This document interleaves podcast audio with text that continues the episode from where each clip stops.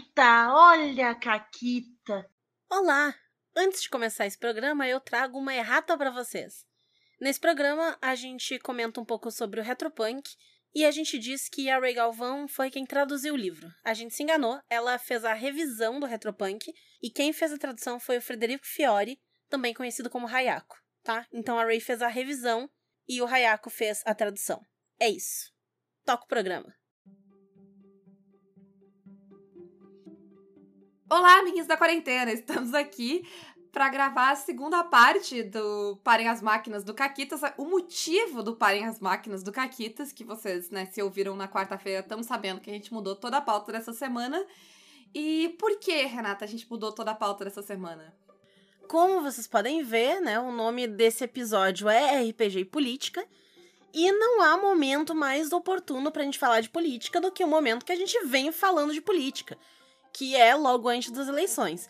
Eu diria que falar de política é importante sempre, porque a política ela permeia a nossa vida e ela faz parte de tudo e ela nos afeta o tempo inteiro. Mas a gente tá numa situação de merda há. Eu, eu, diria, eu ia dizer quatro anos, mas na verdade são seis. A gente tá nessa bosta e a gente tem que, pelo amor de todas as entidades, se vocês acreditam em alguma entidade, sair dessa bosta. Então a gente vai falar de mais política. A gente já fez programa falando, Sim. a gente já falou em mil programas, fez né, pedacinhos dizendo vai votar, pelo amor de Deus, vota. E hoje a gente vai falar um pouco de como a política permeia e entra no nosso RPG também. Mas a gente não vai falar sozinha. Sim, porque quando eu disse, Renata, a gente nunca fez um caquito sobre RPG e política, e é essa semana, e aí a gente derrubou todas as pautas e vamos gravar de novo, a próxima coisa que a Renata disse foi: será que o Neme tá fazendo alguma coisa hoje? e ele, é. ele tava, mas a gente tá, no, a gente tá no dia seguinte, então tá tudo bem. É, na real, não tava, mas eu só tava esgotado, mutilado pela vida de proletário e, e sobrevivente do capitalismo tardio. É, né? É, normal, normal. É, é o que temos. Mas seja bem-vindo ao Caquitas. Fala Hoje um que tu tá mais vivo. É minha segunda vez aqui. Sim, sim. Eu sei, eu lembrei pra Renata antes da gente uhum, gravar. Eu perguntei, eu não lembrava. Eu perguntei, nem já vendo Caquitas. Eu tinha leve impressão de que talvez, mas são 270 e pedrada episódios. E eu não tenho memória nem do que eu comi no almoço. Então, Neme, para as pessoas que, como eu, não têm memória, quem é tu? Nossa, essa é uma pergunta meio complicada. eu sou pai da Bia, eu sou companheiro da Dani, eu sou petista, colorado e membro da classe trabalhadora. Faço uns joguinhos de vez em quando. E eu acho que é sobre isso que a gente vai falar hoje. Isso aí. E segundo maior fã de Brindle Bay no Brasil, primeira sou eu, mas o Neme pode ficar como, como segundo, vice-presidente do fã-clube. É, é de, deixa eu publicar meu jogo e eu te passo. Ih! Olha, olha, jogando baixo, jogando baixo. Entende? É assim, é assim. Tu vai lá, tu apresenta o jogo, entendeu? Rasteira. Sim. Mas é isso aí, né? E como convidado uh, que tá voltando a Caquitas, tu sabe muito bem, e eu avisei ontem, lembrei ontem também, que Sim. a Caquita é tua. Então, bora lá. A minha Caquita não vai ser tão elaborada quanto a do primeiro episódio, né? É uma Caquita de narrador. Que, e, e tem um pouco a ver com o tema do episódio de hoje. Que um belo dia eu acordei e eu tive a brilhante ideia. Hum, eu vou narrar uma campanha de Diários da Repressão no canal da Mônica. Uhum. Aí eu narrei a primeira sessão e eu acabei bem destruído emocionalmente, assim, falei, bah, foi pesado. Mas vambora. Aí eu narrei a segunda, eu piorei. Na terceira eu já tava implorando para que acabasse de uma vez. E na quinta eu tava, sei lá, me arrastando. A quinta foi a última. A quinta foi a que tu jogou. É. Eu, ta, eu tava ali me arrastando, implorando para ser abatido e colocado fim a minha, ao meu sofrimento. E eu, eu posso, posso então participar da tua caquita? Pode. Porque a Mônica contou, né, que tava rolando essa campanha e tal. E aí ela falou que era a única mesa do canal dela que ela não ia fazer o obrigatório que tivessem mulheres jogando, porque era muito difícil, papapá. E ela não ia uh, né, colocar ninguém que não tivesse disposto, e eu disse, ah, eu acho que eu tanco, eu topo. E aí, a primeira coisa é que vocês notam aí a confiança que eu coloco na Mônica, porque eu não conhecia o Neme. Então a minha Não. confiança não era em ti, a confiança era na Mônica, porque a Mônica Sim. disse: não, pode ir. Então eu tenho muita confiança na Mônica. E aí eu fui. Só que assim, eu cheguei nesse dia pra jogar uma mesa, né, com essa temática, que é né, uma mesa sobre ditaduras. E eu não conhecia o Neme, não conhecia ninguém, eu conhecia só a Mônica que tava na chamada. E o Neme tava com esta cara que ele descreveu de derrota. A França não conhecia? Não, não conhecia. Conhecia, tipo, algumas pessoas eu conhecia de. Reputação. É, assim, né? Do Twitter, da vida. Mas eu nunca tinha falado com ninguém, assim, Hum. não era próximo de ninguém. E aí, ah, né, foi. Foi isso que. que aconteceu. Eu cheguei lá e aí, assim. ah, depois, é, né, foi tudo bem, foi legal, foi uma experiência, assim, não foi divertido, né? Não. Não era nem a proposta, mas foi uma experiência interessante. Mas foi muito engraçado, porque eu lembro de, tipo, eu tava lá, tipo, ah, oi, tudo bem? E tava todo mundo, assim, meio animado e o Neme morto, assim. Clima de velório. Não, as outras, as outras pessoas estavam bem, assim, é, mas, tipo, o Neme tava muito no clima de velório. E foi, foi um- uma apresentação esquisita. Mas tá aí, ó, tá tudo bem, tamo aqui, É. né? Temos um fã-clube junto, que ele vai me dar uma rasteira e roubar o meu posto, mas tudo bem. É, e ficou tudo certo. Dar-te-ei uma rasteira, como diria Michel Temer. Meu Deus. Eu acho que eu sou contra fazer um episódio de RPG e política e citar o Temer de todas as pessoas que a gente podia citar. O Temer, ele, ele tomou conta da mesóclise, né? É Eu não consigo não pensar nele. Não, não tem como. Não É, inclusive, a, a marca mais benéfica que ele deixou, né? A, a mais de boa, assim, quando eu lembro que ele existe. Isso. Pela mesóclise, eu, ah, que legal. É verdade. Nossa, que desgraça. Os impactos de Michel Temer na política e na gramática. Mas, é, se tu parar pra pensar, era, a gente achava que tava ruim na época do Temer, mas, poxa, a gente ria das mesóclises e da voz de vampiro dele. A gente esquecia, às vezes, que ele era presidente, era ótimo. Saudade, né? Saudade da, da nossa reclamação ser fora Temer. É, o Nossa. lance do Temer é que a gente, por pior que tivesse, a gente tinha certeza que na próxima eleição a gente ia poder votar. É, né? É, É, isso. é essa, é, esse é o peso, É. né? Esse é o peso. E falando no peso, é. Falando no peso, eu acho que a gente começa esse programa com todo RPG é político e ele é político de várias formas. Quando alguém escreve um RPG, várias escolhas que a pessoa tá, tá botando nesse sistema são escolhas políticas. Mesmo que ela escolha não abordar a política por completo, isso também é uma escolha política. Então, no seu cerne, todo RPG acaba sendo político. E tem alguns que eles são políticos sem a gente nem notar. Eu acho engraçado que a maior parte da galera que, né, dos hominhos que vem com essa de não, não pode ter política no RPG. Eles estão lá jogando D&D, né? O que eles fazem? Estão jogando D&D. E aí no jogo de D&D deles, tem rei, tem conde, tem duque. Se isso não é política, eu sou hétero. E dá pra ir até além no caso do D&D, né? Porque o D&D, ele é uma metáfora da, da expansão americana pro oeste, né? Então tem toda a questão Uhum. de colonialismo, questão de, de supremacia branca, né? Tem toda essa questão. Inclusive tem aquela brincadeira que eu fiz no grupo do Caquitas, né? Que queria fazer um um D&D colonial, né? Em, em que se inverte Sim, a perspectiva e fazer o jogo a partir dos orcs e dos goblins tentando proteger o seu território dos invasores A europeus. gente fez uma campanha de Dungeon World que era meio que isso, só que ela já, ela já tinha. Não era mais na defesa, ela já era na vingança. Ah, sim. Pode ser Que também. os a humanos já tinham conquistado tudo, e aí era meio que tipo. Vamos. Vamos se vingar. A minha parte favorita foi quando eles descobriram que tinha, tipo. Eu, eu botei um- uma criatura que era tipo um vírus, um monstro. E aí eles deram uma, uma volta no sistema pra dizer que aquilo só afetava humanos. E aí, em vez de lutar contra o bicho, eles deram uma carona até a cidade mais próxima, largaram ele lá e foram embora. Isso. Mas isso de jogo feito da perspectiva dos outros, eu lembrei de um jogo da Geleia. Um dos jogos que a Andressa e a Prix do Beholder Sago fizeram, elas tiraram né, o segundo lugar delas com, com saideira, mas elas também escreveram Esquadrão Goblin. Que é bem isso, goblins vivem em paz e harmonia na sua terra, até que vem um, hominho e querem conquistar as coisas deles. E aí tu joga com essas goblins tentando defender a terra delas. Ah, muito massa, muito massa. Porque o, o- e tem, tem outra questão também. Acho que tem duas.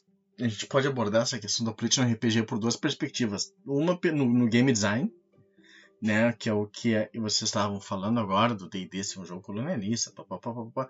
Mas também tem a sensação de jogo, né? Tem a outra perspectiva, né? Que tu, tu pode estar ali no, no, no teu grupo privado, na tua rodinha da punheta ali, e ainda assim tu pode fazer um jogo em que tu ecoa ou tu ecoa preconceitos, né? Ou tu ecoa um discurso restritivo, ou tu, ou tu ecoa acolhimento.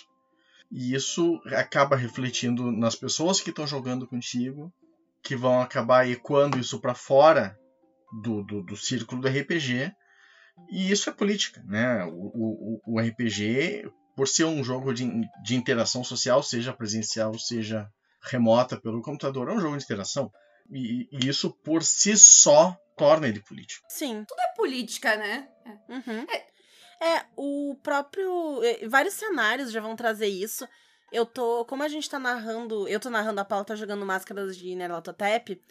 E se passa no meio dos anos 20. Tem vários momentos do cenário do jogo que ele avisa, tipo, ah. Nessa época aqui tava acontecendo muito racismo, xenofobia, nananã, mas é uma opção tua como e se isso vai ser abordado, tu e do grupo, né? Fala ali e tal, pra não deixar ninguém desconfortável, nananã. Mas são coisas que estão permeando ali, ainda mais em RPGs que se baseiam em alguma coisa histórica, né? Como é Cthulhu, que se passa no nosso mundo, só que com Chululu. E a verdade é que tudo é político e quando a pessoa entra nesse discurso de ah, aqui não vai ter política, não pode falar de política, não vamos fazer política, o que tu tá fazendo é permear discurso de opressor, porque continua sendo político, tu só... É. Só é de direita. É, exatamente, só é de direita e hoje em dia de extrema direita. É involuntário, né? Que a política acontece no RPG, quer tu queira, quer não. Sim.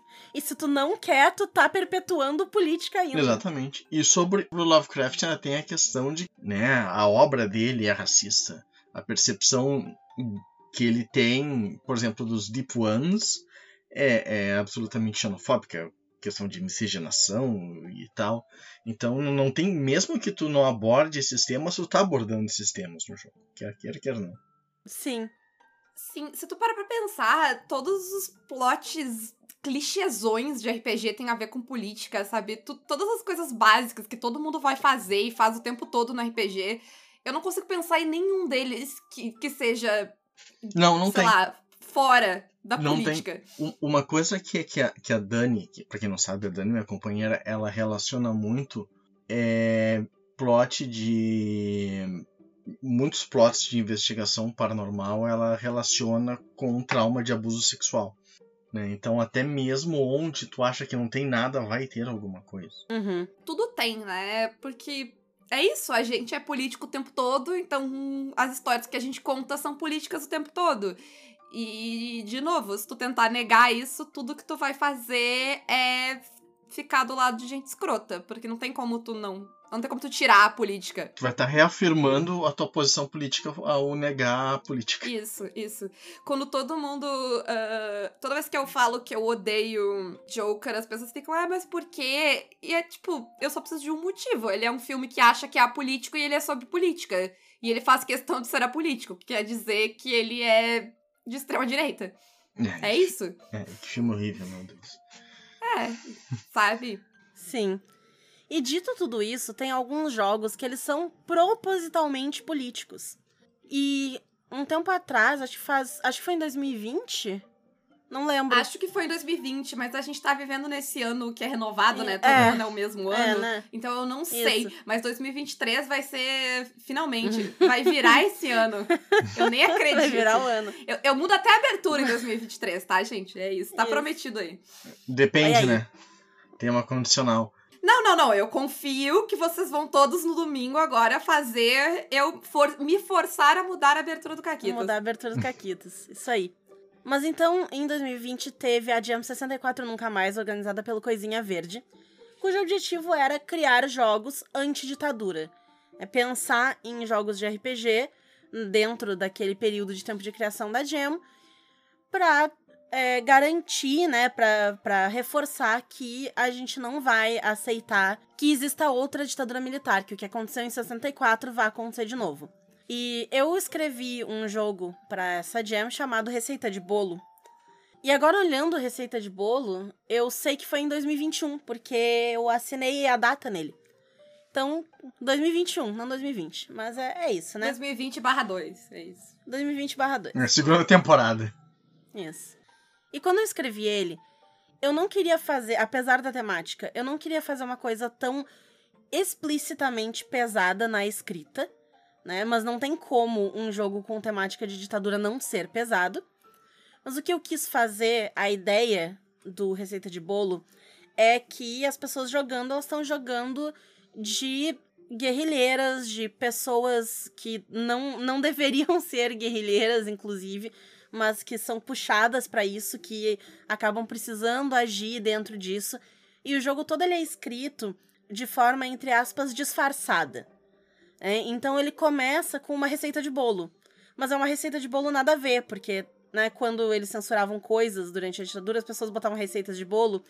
E muitas vezes, como protesto, eram receitas que não faziam nenhum sentido.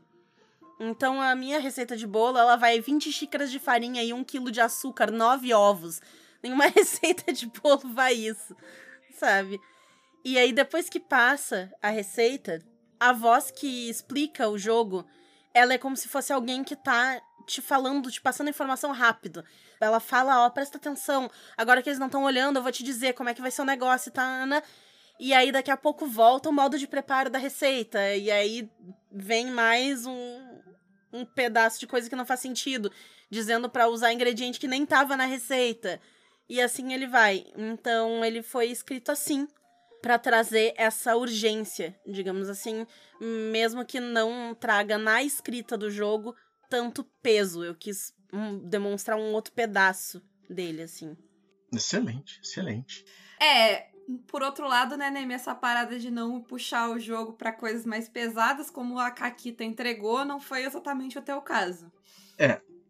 não, o Diário da Repressão, na verdade, foi um jogo, não foi da Jam, né? O Diários da Repressão foi o jogo que eu escrevi para conseguir lidar com o luto da morte da Marielle. Né? fui tomado de assalto assim por uma, uma onda de sentimentos que eu não estava conseguindo entender ou administrar. E a forma de eu botar para fora foi Diários da Repressão. Tanto que eu, eu escrevi, revisei, diagramei o jogo em seis horas. Né? Meu a... Deus. A parte que mais demorou foi do relógio que eu tive que esperar o Luísa que fazia a gravação do relógio lá do, da, da batida policial, que levou um tempinho, mas o resto foi puro fluxo de pensamento, assim, né? E pro, pra Jam eu escrevi um jogo chamado Nos Porões do Dops, que ele é mais ou menos um tipo divertidamente, assim. O grupo joga com um fantasma de uma pessoa que morreu no DOPS e cada pessoa que joga interpreta um aspecto daquele fantasma, um, algum tipo de memória ou algum tipo de sentimento. E o objetivo é, é uma narrativa totalmente compartilhada e reconstituindo a história daquele fantasma, de como ele chegou lá, de por que, que ele estava lá e de como ele morreu. É um jogo de recuperação de memória, né, que eu acho que é um, é um tema que tem que ser muito presente assim quando a gente fala de ditadura militar porque o, o nosso passado do, do, tempo da repressão é constantemente negado. É um direito que é negado, o direito à nossa memória e um direito ao nosso passado. E eu quis trabalhar isso nesse jogo. Sim. São duas abordagens né, que a gente tem aqui pro tema. E tiveram outros jogos também que o pessoal postou. Então, até se procurar, eu imagino, eh, no Coisinha Verde, na hashtag 64 Nunca Mais, se encontre esses outros jogos também por aí. O pessoal foi publicando. É, na hashtag do Twitter tu acha todos. É. E além de jogos feitos pensando na, na ditadura em si, tem outros jogos que, apesar da política às vezes ser e às vezes não ser um dos elementos principais desse jogo, eles ainda trazem muita política. E a gente vai falar de alguns deles aqui. Sim, porque esses jogos a gente tá falando que eles são sobre política, né? Eles foram feitos para falar de política, mas como a gente disse, a política faz parte de tudo. Então, e tem jogos que vão abraçar isso mais do que outros, né? Vão te dar meios de dentro do jogo lidar com isso, porque ela vai estar tá sempre lá. Então a gente quis trazer que não precisa também ser só dor e sofrimento para falar de política no RPG. Pode, mas não precisa. Eu ia começar falando do Goddess, porque o Goddess ele traz política de um jeito que as pessoas às vezes não percebem. Porque o pessoal lê o Goddess Save the Queen e ah, nós somos agentes que trabalham para a coroa inglesa para recuperar artefatos, para desvendar esses mistérios arqueológicos, para né, conseguir coisas para essa instituição que serve a rainha da Inglaterra. E apesar disso já ser político, porque tu tá servindo uma monarca, né? Tu tá ali agindo pra, né, a princípio, quem já tá sentado no poder. Mas quem pensa isso é quem não leu o Goddess direito. Porque como tu... O progresso do teu personagem no Goddess, ele é feito a partir de pontos de independência. Porque estas personagens, elas podem ser inglesas, mas elas podem ser de colônias inglesas também, não só da Inglaterra. E sendo de uma colônia, e até sendo da própria Inglaterra, o objetivo dessas personagens vai ser a independência das colônias, o objetivo pessoal delas. Apesar de elas trabalharem para a rainha, elas ainda têm esse outro lado, elas querem trazer a independência para as colônias. E aí, o motivo delas pode ser qualquer que seja. A pessoa que nasce na própria Inglaterra pode pensar que a colonização é uma merda, ela pode ter bom senso. Ou ela pode ter um pensamento até um pouco mais focado na Inglaterra e pensar que sem ter que lidar com todas as colônias, a Inglaterra pode focar na Inglaterra. E ao invés de ficar se metendo em assunto dos outros e desperdiçando pessoas e dinheiro e recurso em guerra para manter colônias que não querem ser colônias. É, então, ele traz esse, esse outro aspecto político aí que as pessoas muitas vezes ignoram. E elas não upam. Eu sempre lembro da Ray, quando ela foi jogar lá no Caquitas, que ela não conhecia o jogo. Eu lembro da, tipo, do mundo de possibilidades que abriu para ela quando ela viu que ela podia jogar com pessoas de fora da Inglaterra e que ela podia lutar pela independência. Tipo, a alegria dela descobrindo que, né? foi muito botar gravado. Dela, porque ela nunca tinha lido o jogo, só tinha, né, visto por cima. Eu tenho outro jogo também que eu trato de questões políticas chamado Cyberpunk é um hack do Later Than Feelings. É um jogo sobre celulares de tela quebrada e ostentação no Rio de Janeiro privatizado. Então tem todo um tema de, de gentrificação violenta que eu trato nesse jogo, tá? em que o Rio de Janeiro, como falei, ele é privatizado. Ele é dividido em dois, o Rio, porque gringo não consegue falar o de Janeiro sem se atrapalhar e a Guanabara, que é onde ficam os excluídos, né? A parte das costas de, do Cristo Redentor, como falam. Então eu abordo bastante essa questão de, de direito a, a, ocupar espaços, gentrificação, questão de milícias também no, no, jogo. E ficou bem legal. Muito bom. Inclusive, falando de Cyberpunk, outro jogo que a gente tem na lista é o Retropunk, né, Paula? Isso. Eu ia falar do Retropunk, inclusive, e aí tu foi mais rápido. Mas o Retropunk a gente jogou e a gente jogou lá na Ray. A Ray tá. É, a Ray faz live de política, né? Ela, ela tá aí permeando, assombrando o programa de, de política. Uh, mas a gente jogou lá, ela que traduziu, inclusive, o jogo. E ele tem na proposta dele ser um jogo político, né? Inclusive, ele não simula quase a parte. Ele não pesa muito na parte tecnológica do cyberpunk, né? Mas ele pesa muito na parte política. Ele é feito pra uh, tu lidar com as questões de corporações e lutar contra o capitalismo e tudo isso. Ele é feito para te jogar um jogo político, mais do que para te jogar um jogo de, sei lá, ser robozinho com partes e toda a estética. Lembra que na nossa na mesa que a gente jogou, a gente invadiu uma van, inclusive? Isso. É aquela velha diferença entre um jogo que é cyberpunk de verdade e o neon liberal, que tem só a estética. Além desses, a gente tem outro jogo que é bem político que eu gosto bastante, que é o Anos 20. E o Anos 20, ele traz aquela política do tudo tá aparentemente bem na superfície, só que não, porque tu mora numa distopia. Então, né, as pessoas estão lá vivendo sua vida feliz e querida e tudo, mas a sua vida ela só é feliz e querida porque o governo tá escondendo tudo de ti. E ele é um jogo sobre desmascarar esse governo, seja para si ou para toda aquela sociedade e conseguir se libertar dessa ilusão de felicidade e segurança que esse governo tá colocando ali, quando na verdade tem temas muito terríveis ali por trás. Quando eu narrei uma, uma one shot de anos 20, o enredo que eu fiz foi que pessoas sumiam e o que, a, o que se sabia é que ah, elas foram trabalhar para fora da cidade, porque as cidades em anos 20 elas são isoladas, é uma ideia pós-apocalíptica de que não se sabe muito bem o que tem lá fora, se dá para viver lá fora e tal, e as cidades elas são autossuficientes e isoladas. Então era essa ideia de ah, foi trabalhar num projeto fora dos muros, foi trabalhar não sei e ninguém nunca vai atrás, porque ninguém tem como entrar e sair daquela cidade, né? não tem permissão para fazer isso. Só que o que estava acontecendo de verdade é que quando essas pessoas descobriam segredos do governo, elas eram levadas para um, um, lugar onde elas eram injetadas com coisas que iam fazer elas perder a memória e tudo. E às vezes elas, elas acabavam perdendo a cognição e se tornando quase que zumbis. Umas, umas criaturas assim mais sem controle e tal, que acabavam assombrando a cidade à noite às vezes. Então tinha barulhos estranhos de noite e tal.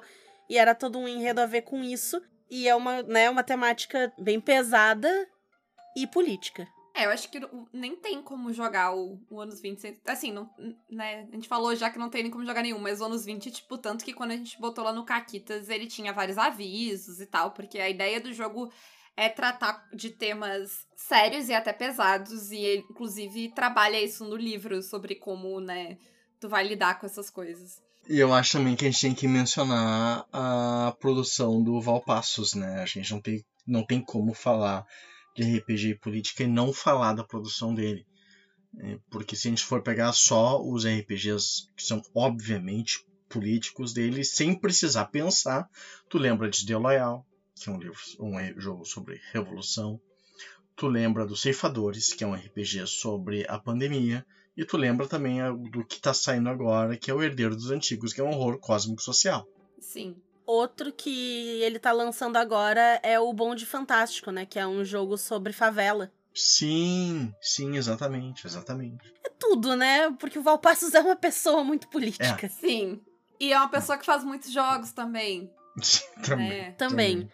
E quando, e quando eu digo que o Valpasso é uma pessoa política, eu quero dizer que ele é uma pessoa ativamente política, né? Porque políticos somos todos. Conscientemente política, são, né? É, uma pessoa conscientemente política, exato. Uhum. Então faz sentido, inclusive, que todos os jogos dele, basicamente, tenham esse cunho político. Sim. Eu só não digo todos, porque eu não li todos. Pois é. Mas se eu fosse apostar, eu diria que todos. É, e, e o Valpassos, ele tem uma coisa que o Prof. Luciano também tem, que é através da expressão dele, ele te mobiliza politicamente. Né? Então, mais do que a, a, a o conteúdo, tem a forma. Né? E eu acho que o, o, o Valpassos tem essa, essa questão, e o, e o Luciano também. assim O que ele fala te mobiliza. Ele te impulsiona para frente, politicamente falando. Sim, a gente conheceu o Luciano por causa disso, né? Porque a gente leu os tweets dele falando de política e coisa, e a gente ia gravar um Caquita sobre. um Caquitas antifascista. E aí a gente, ah, vamos convidar e ver, e aí tamo aí, né, até hoje. Alguns áudios trocados, né, com frequência. Áudios longos trocados no WhatsApp de tempos em tempos. Inclusive Beijo. abraços trocados. Isso, inclusive abraços trocados agora. Então, um beijo pro Valpasso e pro Luciano e pra todo mundo que foi citado hoje. Tá, tá uh, interessante como quase todos os jogos que a gente citou até agora uh, sejam nacionais, né? Sim. Pois é. Eu acho que isso fala muito, Não né? foi de propósito. É. Não foi intencional, assim, que a gente parou e listou os jogos nacionais. A gente pensou em jogos que falavam de política e os, os que nos vieram, em sua grande maioria, eram jogos daqui. Tá, eu vou falar um jogo gringo então. Vou falar do Paranoia. Né, que é um jogo sobre uma distopia, então ele trata várias, várias questões de percepções retrógradas que se tinha no tempo da Guerra Fria e que se perpetuam. E que apesar de ser um jogo de comédia, é um jogo extremamente politizado. Ao menos a versão antiga que eu tenho. Eu tenho a nova também, mas eu nunca li. Mas enfim, Paranoia também é um jogo gringo político. Um clássico do RPGista, né? Tem o jogo aqui, não li. Todos nós. Sim. E eu, eu vou, né? Acho que pra encerrar, Renata, Uhum. pelo menos de nossa parte aí, se o Neme quiser, ele pode, como convidado, ele tem direito de citar mais quantos jogos ele conseguia antes da Renata matar ele, porque ela acredita nesse programa. Mas o meu último jogo que eu queria citar é Sétimo Mar, porque eu sou previsível. E o Sétimo Mar é um jogo que ele. Como ele te deixa muito livre pra jogar uh, vários tipos de história, e um dos tipos de história que ele te permite jogar são histórias bastante políticas. Ele tem um cenário com várias questões políticas e ele tem mecânicas e coisas no sistema que te permite fazer intrigas e se meter no, nos governos, fazer a revolução. Todo mundo que passa em Montaigne resolve uh, guilhotinar nobre. E é gostoso guilhotinar nobre, eu recomendo. Então fica a minha sugestão aí. Sobre o Sétimo Mar, eu, eu conheci o John Wick, né? Foi. Logo que saiu o Sétimo Mar, ele veio no Brasil. E ele comentou. Tem aquela ilustração que todo mundo sabe dos dois caras se beijando, né? E ele falou que depois que ele. Nas 24 horas depois em que ele publicou aquela foto, ele perdeu 70 mil dólares em apoios. Nossa senhora. Até hoje tem nerdola que chora porque o livro do Sétimo Mar tem pronomes no feminino, né? Sim. Xinga a tradução, enfim. É muita fragilidade do hominho, né? O hominho, ele quebra muito fácil, ele não tem nenhuma estrutura, ele não tem uma estrutura óssea forte o suficiente para sustentar a existência dele. Sempre que ele não é o centro das atenções, né? É, é, tipo aquela criança de dois anos que é mimada pela família inteira, e aí no instante em que ela se dá conta que o universo não gira ao redor dela, ela se joga no chão, começa a espernear. Isso, isso. Tem um quadrinho que eu gosto muito, que é um. São duas criancinhas, assim. E os dois estão numa máquina que dá sorvete, dá bolas de sorvete. E aí uma delas já tá com uma pilha de sorvete gigante na casquinha, assim. E aí no momento que a outra ganha a primeira bolinha na sua casquinha, a criança de pilha de sorvete chora no canto que ela não ganhou aquele sorvete. É o Nerdola, é o próprio. É, o próprio Nerdola. Tá sendo tentado na cadeirinha. O único problema é que ele consegue sair. Se a gente conseguisse prender ele na cadeirinha, seria perfeito. Isso, isso. E tirar o celular. Ele coloca a mão na fralda para jogar bosta nas pessoas. É difícil. Tirar né? o celular seria ótimo. Aí ele começa a chorar sem parar. Ai. Mas, Neme, tu tem algum outro jogo que tu quer comentar antes da gente encerrar? Eu acho que não. Eu não lembro de mais nenhum, assim, que a gente. que eu consiga. Então, quem quiser ver o que que tu produz e tiver sofrer por futebol, onde é que as pessoas te encontram? Ah, me, me encontra mais é no Twitter, né? Arroba Fabneme. E se quiser ver a produção de jogos, eu tenho um sitezinho lá que eu compilei todos os meus jogos. Todos são de graça, todos são do Dungeonist. Que é vorpal.crd.co. Não é com, é co. Vão lá esperar ele publicar o jogo que vai me desbancar como o maior fã do Brindle Bay. já tem nome, já tem capa. Adorei a risada maligna. Sim. Ingratidão é foda, né? Olha aí. Puxa vida, eu tô literalmente sentado no, no, ombro de gigantes, por isso que ele tá saindo. Mas quem quiser então se tornar, assim como o Neme, um mecenas do Caquitas, pode nos apoiar pelo Apoia-se PicPay ou Padrim e ajudar com as nossas lojas parceiras, a Retropunk com cupom Caquitas10, a Forge Online com cupom Caquitas5. E quem quiser anunciar seu RPG no Caquitas, mande um e-mail para contato arroba pausa para um conteúdo.com.br e por tudo que é mais sagrado, votem no Lula. Gostoso demais, recomendo. Sim, por tudo que é mais sagrado, lembrem que vocês são políticos, que tudo é político e que vocês precisam tomar uma decisão política nesse domingo. E que, assim, a não ser que vocês estejam amarrados em casa, alguma coisa muito importante impossibilite de vocês, vão votar. Não vão viajar, não vão passear, por favor. E se for, pô, vai viajar outro dia, né, pô? Isso. Pô, tem feriado, na, tem feriado quarta-feira. É. E se for flamenguista, relaxa, teu time vai perder. eu, eu acho que esse negócio de ter jogos importantes nesse final de semana é difícil. Inclusive, gente, assim, talvez esse seja o último Caquitas, porque eu não sei se a Renata vai sobreviver a um final de semana que tem single da Rihanna, entrevista com o vampiro e o Lula presidente. Eu, assim, talvez seja o último, então um grande beijo. Não, calma, antes de eu dar o meu forte abraço. Ah, Tem duas opções pra esse final de semana. Ou eu vou ser obliterada pela emoção, depois de votar no Lula, é claro, eu não me permitirei ser obliterada antes. Ou eu vou sair disso muito mais poderosa do que eu já sou. Eu estou imaginando a Renata, tipo assim, sabe, tipo, se contorcendo, assim, porque ela está controlando muitas emoções até ela apertar o 13. Aí quando ela aperta confirma, ela explode na urna. Rasga a carne e sai uma nova Renata de dentro. Né? Isso! Ah! E eu saio já dançando o novo single da Rihanna. Perfeito. Um forte abraço. E acabou Caquitas.